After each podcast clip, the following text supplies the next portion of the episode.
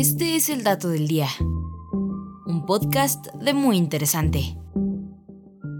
Y hoy nos preguntamos, ¿por qué es tan difícil superar una ruptura amorosa según la ciencia?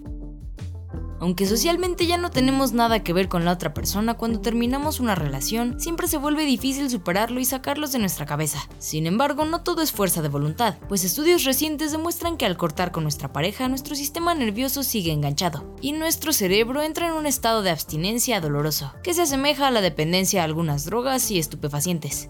De acuerdo con un estudio realizado por la UNAM, cuando nos enamoramos el cerebro entra en una dinámica de circuito de recompensa, lo que quiere decir que naturalmente busca aquellos estímulos que le generen satisfacción y un sentido de seguridad. Es por esto que incluso cuando las relaciones se hacen tóxicas, tendemos a buscar a las mismas personas, pues ya conocemos sus reacciones y podemos anticiparlas, a pesar de que nos hagan daño.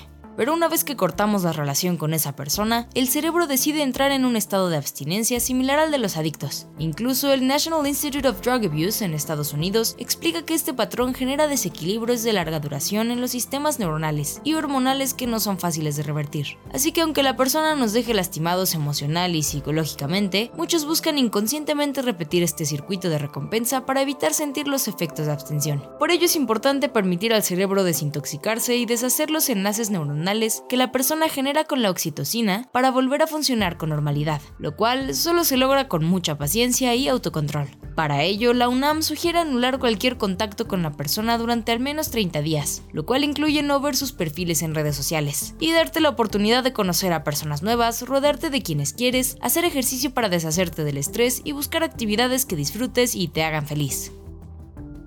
Y este fue el dato del día. No olvides suscribirte gratis a nuestro podcast y seguir todos nuestros contenidos en muyinteresante.com.mx. Hasta la próxima.